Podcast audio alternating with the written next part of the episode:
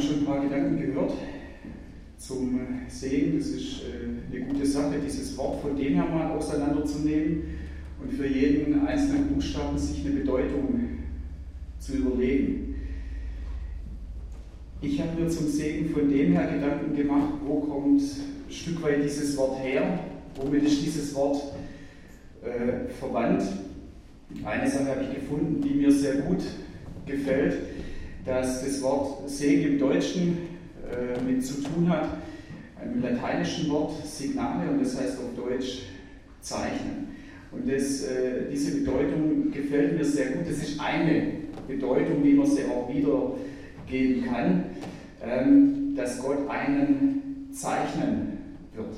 Für mich ist das so eine Sache, dass Gott ähm, meinem Leben Gestalt verleiht auch, dass seine Handschrift in meinem Leben sichtbar wird oder dass er mit seiner Hand in meinem Leben wirkt und darin auch schreibt. Also Segen von Gott auf eine positive Art und Weise gezeichnet zu werden.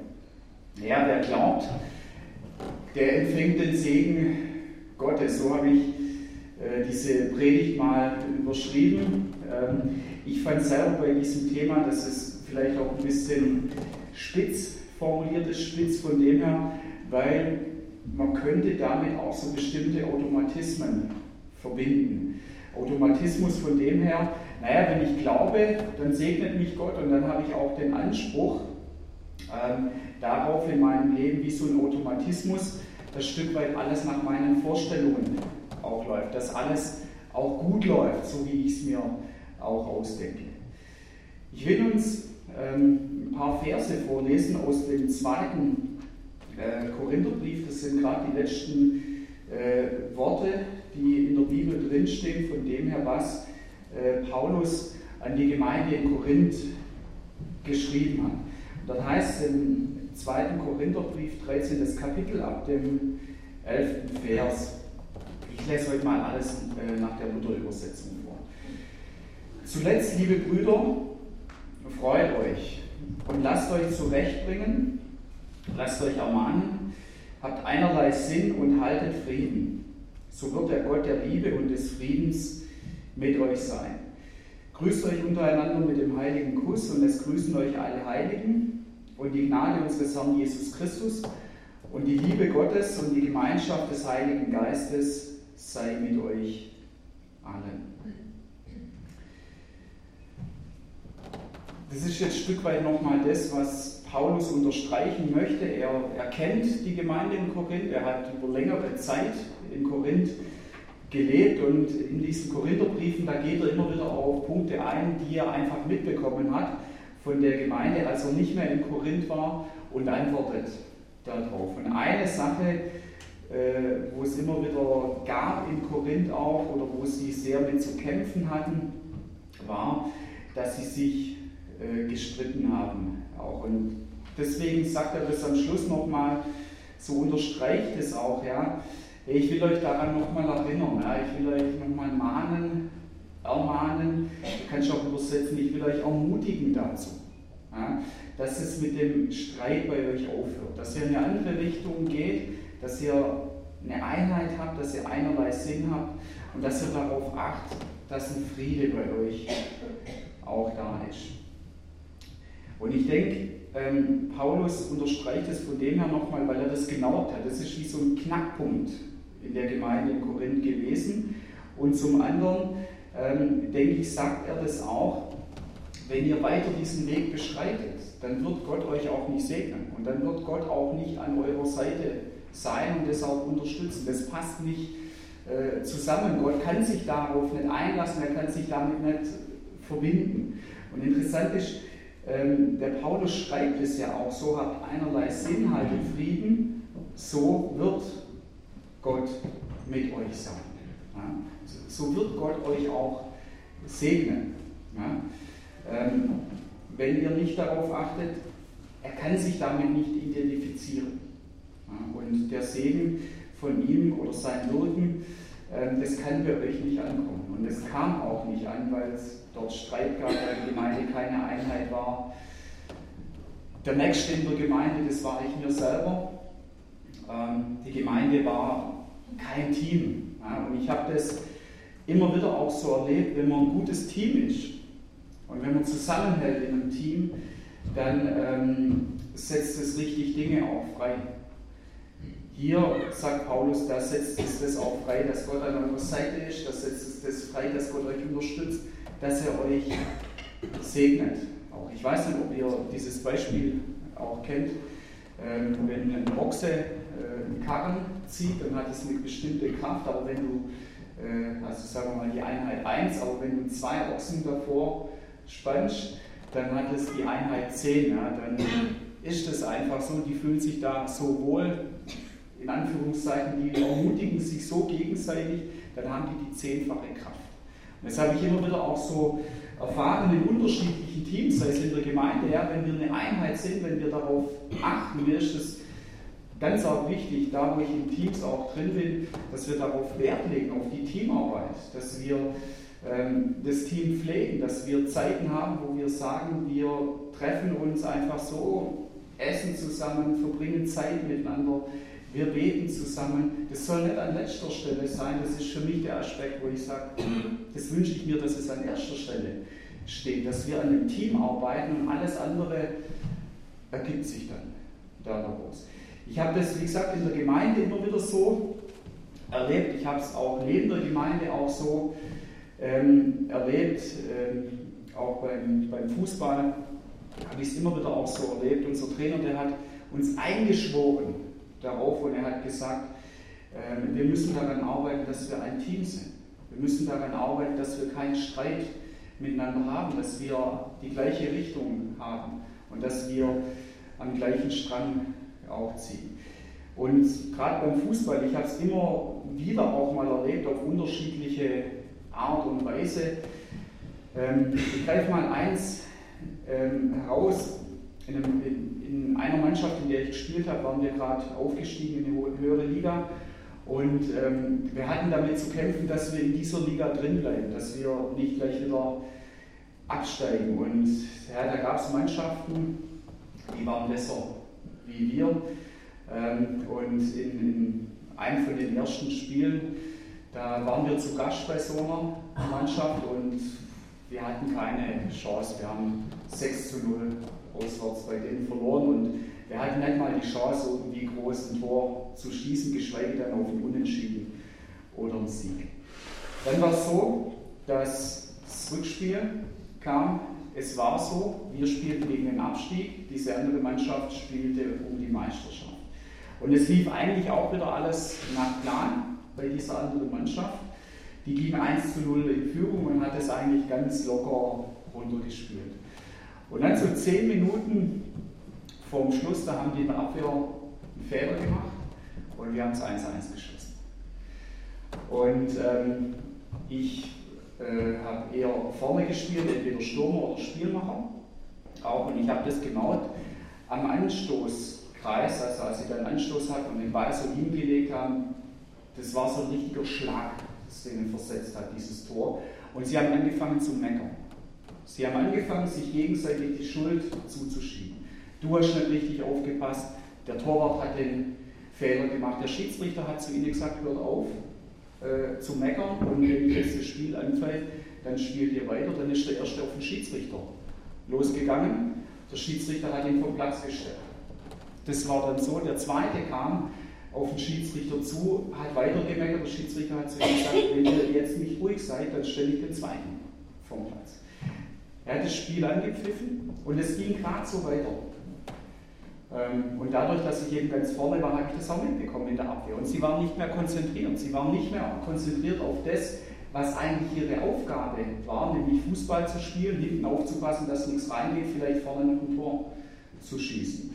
Und so war es dann. Kurz vor Schluss haben wir eben das zweite Tor geschossen, 2 zu 1. Und dann ging das Geschrei bei denen richtig los. Sie haben sich ja, nicht zerfleischt, aber so in die Richtung. Es ist nochmal einer vom Platz gefallen, äh, äh, geworfen worden und wir haben das Spiel gewonnen. Ja, das ist für mich da so ein Beispiel. Sie haben das gemacht, was, was ihr Job war. Und das war bei denen in Korinth auch der Fall. Sie haben nicht das gemacht, was ihr Job war. Sie haben sich auf andere Dinge konzentriert. Bei ihnen war es eben so, dass sie sich haben versucht zu profilieren, ja, wer ist jetzt von wem getauft worden, wer ist jetzt höher wie der andere und so weiter und so fort. Und ähm, es war keine Einheit mehr da. Und Paulus sagt, Leute, macht bitte so nicht weiter. Gott ist da und es ist so wie dieses Paket, was wir vorher gesehen haben. Er hat dieses Paket doch da. Und er will euch dieses Paket geben und er sagt, hier, ich will euch segnen, ich will mit euch sein, ich will an eurer Seite sein, ich will euch unterstützen. Aber ihr seht irgendwie das Paket gar nicht, ähm, weil ihr, ihr, seid voll mit euch beschäftigt ja? und ihr stecht aufeinander ein und so. Und er sagt, hey, ich will euch da ermahnen oder wie gesagt, du kannst auch sagen, ich will euch da ermutigen, ich will euch das sagen. Gott will mit euch sein. Ja? Und er will euch segnen. Er will, dass seine Gnade mit euch ist, seine Liebe, die Gemeinschaft von seinem Geist auch. Er möchte, dass es auch so ist. Und wenn ihr auf diesem Weg seid, dann, dann wird er euch auch segnen. Aber, wie gesagt, Segen nicht, ich habe es vorher schon gesagt, als ein Automatismus. Dem her, ein oder andere hat da vielleicht auch Gedanken in so eine bestimmte Richtung, dass ich halt sage, naja, als Gläubiger, da kann ich dann auch bestimmte Erwartungen haben. Von dem her, wie so ein Automatismus mit dem Anspruch auf ein Leben, in dem alles nach meinen Vorstellungen auch läuft. Und dass ich so Erwartungen Gott gegenüber auch habe. Und wenn es dann mal nicht so ist, dass es vielleicht schwierig wird, dass ich Gott vielleicht auch anklage oder ähm, irgendwie was anderes in diese Richtung. Dass ich vielleicht ihn stehen lasse, dass ich nicht mehr so mit ihm unterwegs bin, auch ja, dass irgendwie innerlich auch ja, vertrockne, was den Glauben angeht. Und gerade dieser Punkt Segen als ein Automatismus mit dem Anspruch auf ein, auf ein Leben, in dem alles so nach meinen Vorstellungen auch läuft, damit habe ich mich ähm, stärker auch beschäftigt und ich habe keine Stelle in der Bibel gefunden, ja, die einem das garantiert. Ich habe keine Person in der Bibel gefunden, die ein bisschen ausführlicher auch beschrieben ist, wo wir einen Einblick bekommen in das Leben von dieser Person, die das so garantiert. Also dass Segen gleichbedeutend ist mit Automatismus, auf einen, äh, Anspruch auf ein Leben, in dem alles gut oder so nach meinen Vorstellungen auch gut läuft. Was ist das dann? Dieses, wer glaubt, der empfängt den Segen Gottes. Denn ich denke, das ist ein Grundsatz von Gott auch. Und ich denke, dass es kein leeres Gerede auch von Gott ist. Was sind es für Aspekte? Und ähm, ich will einfach mal zwei Sachen herausgreifen, womit Segen auch zusammenhängt. Das eine ist für mich etwas ganz Grundsätzliches, wie ich es zu Beginn schon gesagt habe, der Segen ist das, dass, dass Gott in meinem Leben vorkommt, dass er mein Leben zeichnet, dass sein Leben von ihm gestaltet wird. Das ist für mich der Segen. Das hängt damit zusammen, dass ich an ihn glaube. Das hängt damit zusammen, dass ich gesagt habe, ich will mit ihrem Leben unterwegs sein. Das hängt damit zusammen, dass ich zu ihm gesagt habe, ich möchte, dass du mich erlöscht. Ich möchte, dass du mir meine Schuld vergibst. Also Segen, so diese Sache für mich, das kannst du jetzt unterschiedlich sagen, erlöst zu sein, oder Frieden mit Gott zu haben, mit ihm im Leben unterwegs zu sein, oder das, dass er sagt, ich möchte dein Leben zeichnen. Ich möchte, dass meine Handschrift, meine Spuren in deinem Leben sichtbar werden, mehr und mehr. Erlöst zu sein, Frieden mit Gott zu haben, daraus zu einem Frieden mit sich selbst auch zu kommen. Also das, dass Gott gegenwärtig in meinem Leben ist, das ist für mich das Erste, das Grundlegende von Segen auch. Dass er in meinem Leben ist. Und dass er dadurch auch sagt, ich will dein Leben zeichnen, ich will dein Leben gestalten.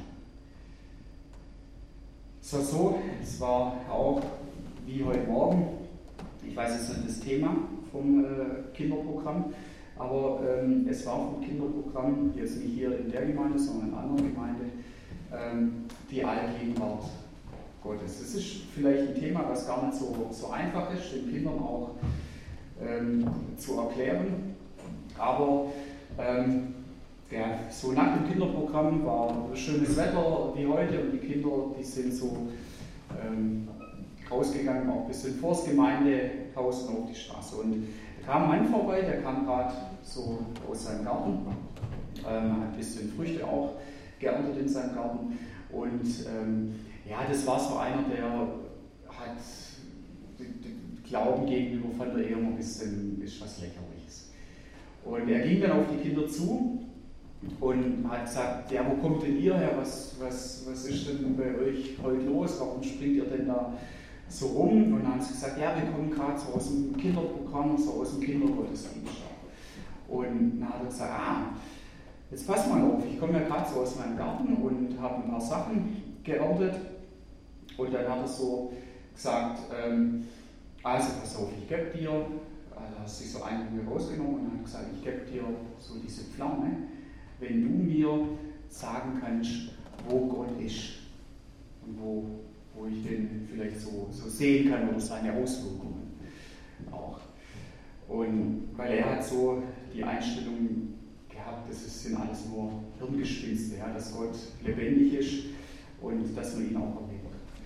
Und ja, der Junge, der hat ja gerade äh, so das auch gehört von der Allgegenwart Gottes, dass praktisch Gott auf der einen Seite überall auch ist. Und dann hat der Junge gesagt, ähm, ach, wissen Sie, ähm, Gott, der ist überall, nur nicht in den Herzen von den Menschen, die nicht an ihn glauben. Und ähm, dann hat der Mann nochmal in seine Tasche gelangt und hat gesagt, hey, ich gebe dir die ganze Handvoll von diesem Pflaumen. Er hat nichts mehr gesagt und ist weitergegangen. Ja. Also Gott ist nicht in den Herzen von den Menschen, die nicht an ihn glauben. Und das ist für mich so ein Aspekt von Segen und dass ich auch sage, hey, ich freue mich darüber. Ja dass du in meinem Herz bist, dass du in meinem Leben auch bist, dass du mit mir unterwegs sein möchtest in meinem Leben und dass du mich segnen möchtest. Das ist für mich so diese grundlegende Sache und wo für mich auch sehr gut tut ist, dass Gott einfach hier steht und sagt, ich möchte dich segnen, ich möchte dich zeichnen, ich möchte, dass dein Leben von mir gestaltet wird. Und die Gedanken, die er darüber hat, perfektere Gedanken gibt es nicht, wenn er sagt, ich möchte dein Leben gestalten. Das ist so diese eine Seite zum Segen. Diese andere Seite ist aber das, dass der Segen für mich auch eine Herausforderung ist. Also, dass der Segen Gottes in meinem Leben ankommt, dass ich es auch zulasse, dass Gott mein Leben zeichnet und gestaltet. Das ist auch so, wie wir es vorher hatten,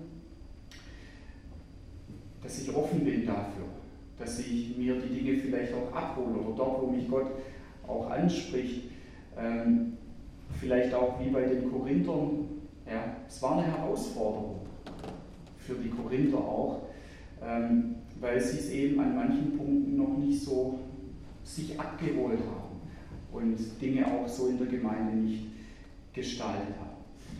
Und ähm, manchmal ist es auch so, dass man dazu denke ich, Grenzen überschreiten musste. Vorher war die Grenze, die man eben überschreiten musste, sich zu melden, aufzustehen, hier nach vorne zu kommen und diesen Segen sich abzuholen.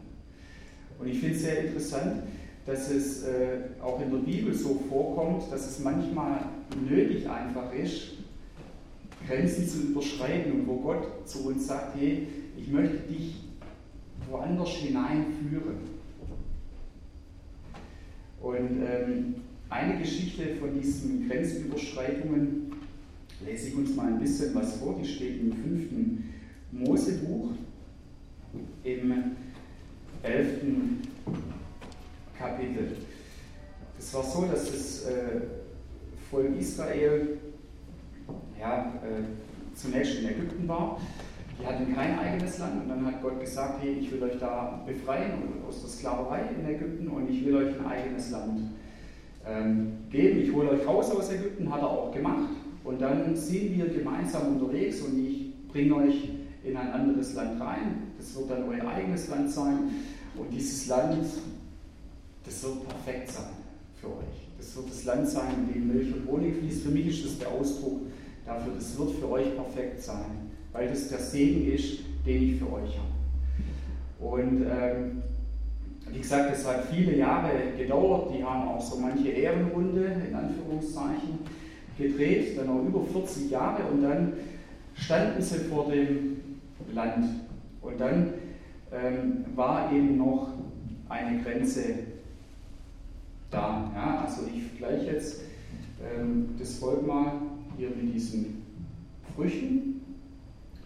Und da war eben so diese Grenze, war eine natürliche Grenze, vor der sie jetzt dann gestanden sind. Und in dieser Situation hat Gott und Mose gesagt, was er jetzt dem Volk weitergeben soll. Wenn dich nun der Herr dein Gott in das Land bringt, in das du kommen sollst, es einzunehmen, so sollst du den Segen sprechen lassen auf dem Berge Garizim und den Fluch auf dem Berge Ebal.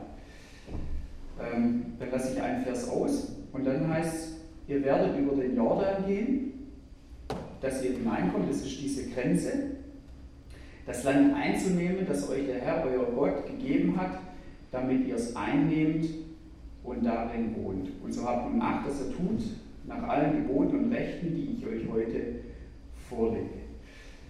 Ähm, also Gott sagt zu ihnen, ihr werdet über diese Grenze gehen oder geht über diese Grenze, damit ihr dort hineinkommt und damit ihr das einnehmt, damit ihr das empfangt, was ich euch geben möchte. Diesen Segen, was ich euch geben möchte. Für mich so eine Sache, wo ich eigentlich sagen würde, kein Problem, da ist doch wohl jeder dabei, oder? Und sagt, ähm, klar, diesen Fluss, den schaffen wir jetzt auch noch. Ähm, so breit ist der auch nicht, so vielleicht fünf Meter breit. Ja? Ähm, also kein Thema, da gehen wir doch alle drüber. Und dann nehmen wir doch das ein, was uns Gott äh, schenken möchte, wie er uns auch segnen möchte. Und ähm, ich habe darüber gestaunt, es war eben nicht so der Fall, dass alle gesagt haben, ja, ich äh, überschreite diese Grenze und ähm, ich bin dabei. In 4. Mose 32 heißt es nämlich, die Söhne von Ruben und die Söhne von Gad, die hatten sehr viel Vieh und sie sahen das Land Jasor und Gilead an als gute Weide für ihr Vieh. Dieses Land, das befindet sich hier. Und sie kamen und sprachen zu Mose und zu dem Priester Eleazar und zu den Fürsten der Gemeinde. Das Land Atarot, Dibon, Jason, Nimra, Heschbon, Elale, Sidma, Nebo und Beon, das der Herr geschlagen hat vor der Gemeinde Israel. Das waren alles Ländereien hier in diesem Gebiet, also nicht die Grenze überschritten. Das ist gut so Weide. Und wir, deine Knechte, wir haben Vieh. Und sie sprachen weiter, haben wir Gnade vor dir gefunden? So gib dies Land deinen Knechten zu eigen und lass uns nicht über den Jordan ziehen. Ja, also da gab es welche, die haben gesagt, ähm, hey, wir wollen da gar nicht drüber. Und wir wollen es gar nicht nehmen, was, was Gott für uns auch bereit hat. Und ähm, ich denke, Segen hat auch was damit zu tun, mit dieser Herausforderung, einfach Grenzen zu überschreiten. Und wenn Gott zu dir, zu mir, vielleicht auch Gesamtheit als Gemeinde auch sagt, es gibt diese Grenze, ja, die möchte ich, dass ihr diese jetzt auch überschreitet. Und dann sagt er, wenn ihr diese Grenze überschreitet, dann ist das, wird das in euer Leben auch kommen, was ich euch geben möchte. Hier bei diesen Stämmen, die hier erwähnt sind, da war es so, dass sie gesagt haben, nee, wir wollen lieber hier sein. Ja, das, was wir vor Augen haben, so diese ganzen Ländereien und so, ähm, das reicht. Ja, sie haben ja das andere noch gar nicht richtig gesehen, sie haben es ja noch gar nicht probiert. Ja, es war nur die Sache, was sie vor Augen hatten. Und damit haben sie sich zufrieden gegeben und haben gesagt, hey, das passt. Vielleicht ist manchmal auch so, ja, ähm, dass das, was wir vor Augen haben, dass uns das ja vielleicht davon abhält oder, oder dass es uns vielleicht auch entmutigt, ja, dass wir sagen, diese Grenzen auch zu überschreiten. Auch. Ähm, eine andere Sache jetzt bei denen war auch noch so, ähm, dass sie gesagt haben, nee, nee, mir reicht es, ich will hier stehen bleiben. Ich will diese Grenzerfahrung gar nicht machen, ich will hier stehen bleiben. Ich bin mit dem zufrieden, was ich hier auch habe. Vielleicht hat der eine oder andere gesagt, nee, ich will eigentlich gar nicht mehr, ich habe jetzt schon viel gemacht, auch in der Gemeinde, jetzt sollen mal andere was machen, ich will da gar keine Grenzen mehr überschreiten. Ähm, oder dass sie gesagt haben, hey nee, ist doch eigentlich viel bequemer, auch hier zu bleiben, wie diese Grenzübertritte auch zu machen. Und das war ein Punkt, Mose hat es genau, dass es bei Ruben so ein Punkt auch war und er hat sie auch darauf angesprochen, ja, dass es die Bequemlichkeit auch war. Und er hat so gesagt, zu ihnen gesagt, also bei euch sieht es so aus. Eure Brüder, also die anderen, die sollen in den Kampf ziehen und ihr wollt hier bleiben. Warum macht ihr die Herzen der Israeliten abwendig, dass sie nicht hinüberziehen in das Land, das ihnen der Herr geben wird? Er hat gesagt, hey, mit eurer Einstellung, tut mir leid, aber da steckt ihr die anderen an. Mit eurer Einstellung, da steckt ihr die anderen an, dass sie auch da bleiben wollen, dass sie sich auch damit zufrieden geben wollen, dass sie auch sagen, hey, wir haben es doch hier schön und das passt doch. So. Segen, denke ich, ist eine Herausforderung, auch Grenzen zu überschreiten. Wie gesagt, der Jordan damals war diese natürliche Grenze, wo es darum ging, dass sie da drüber gehen. Es gibt in unserem Leben auch andere Grenzen. Ja? Das muss ja jetzt nicht so ein Fluss sein. Das ist, ich nenne es jetzt auch als ein Bild, auch für mein Leben, ähm, dass Gott vielleicht auch sagt, hey, ich will dich da in ein neues Land auch führen. Ähm, und da ist vielleicht für dich jetzt auch so eine Grenzüberschreitung notwendig. Ich will dich segnen, ich will, will dich zeichnen, ich will dich verändern, ich will, dass du mir auch ähnlicher wirst. Ich will vielleicht diese Sache auch, wie wir es vorher gehört haben, ich will dich segnen, dass du für jemand anders auch ein Segen auch bist. Und das können ganz unterschiedliche Dinge auch, auch sein. Ja. Keine Ahnung, Gleichgültigkeit, Lieblosigkeit, Lästern, Geiz, Faulheit, was auch immer. Aber Gott, der will uns ermutigen. Und ich finde das so total ermutigend, wie Mose auch nochmal auf sie zugeht und wie er ihnen das auch vor Augen hält. Und für mich kommt da auch so ein bisschen eine Traurigkeit von Mose auch raus und er sagt, Leute, überlegt doch nochmal. Wenn ihr das auch so macht oder machen wollt, ihr steckt die anderen an. Gott ist doch an unserer Seite. Und wenn Gott zu uns sagt, wir sollen diese Grenze überschreiten. Der ist doch kein Lügner, wenn er uns segnen möchte. Wenn er das so beschreibt, das ist das Land Milch und Honig, für mich meine Worte, das ist perfekt für euch. Dann lasst uns gegenseitig ermutigen und dann lasst uns gegenseitig ein Team bilden und da drüber gehen. Denn im Team ist es immer so, dass wir stärker sind. Deswegen hat Gott ja auch die Gemeinde erfunden. Gemeinde ist ein großes Team, in dem wir uns ermutigen können.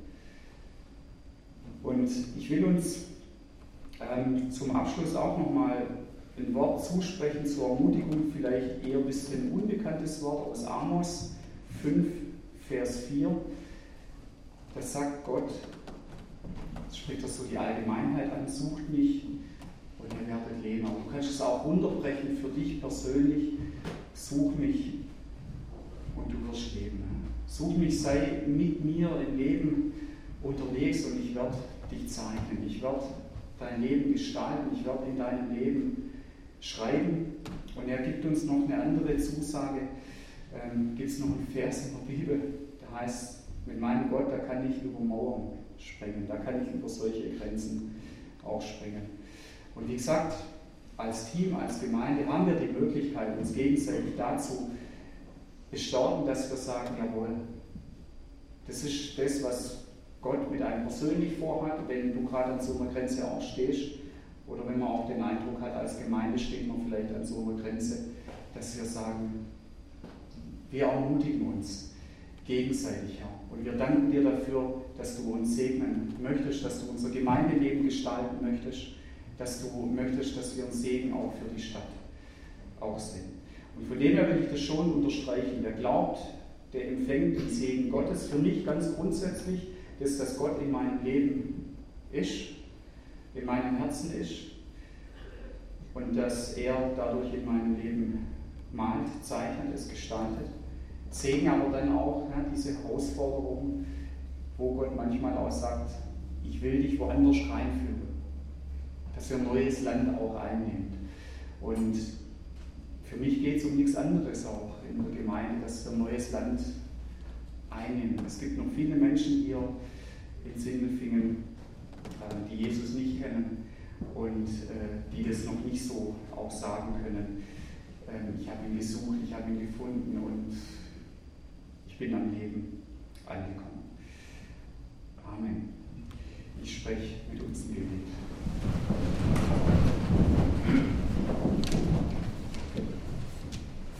Vater, du weißt es ganz genau, ähm, dass es uns gut tut, wenn du in unserem Leben auch bist und wenn du unser Leben auch gestaltest. Herzlichen Dank, dass du es tust.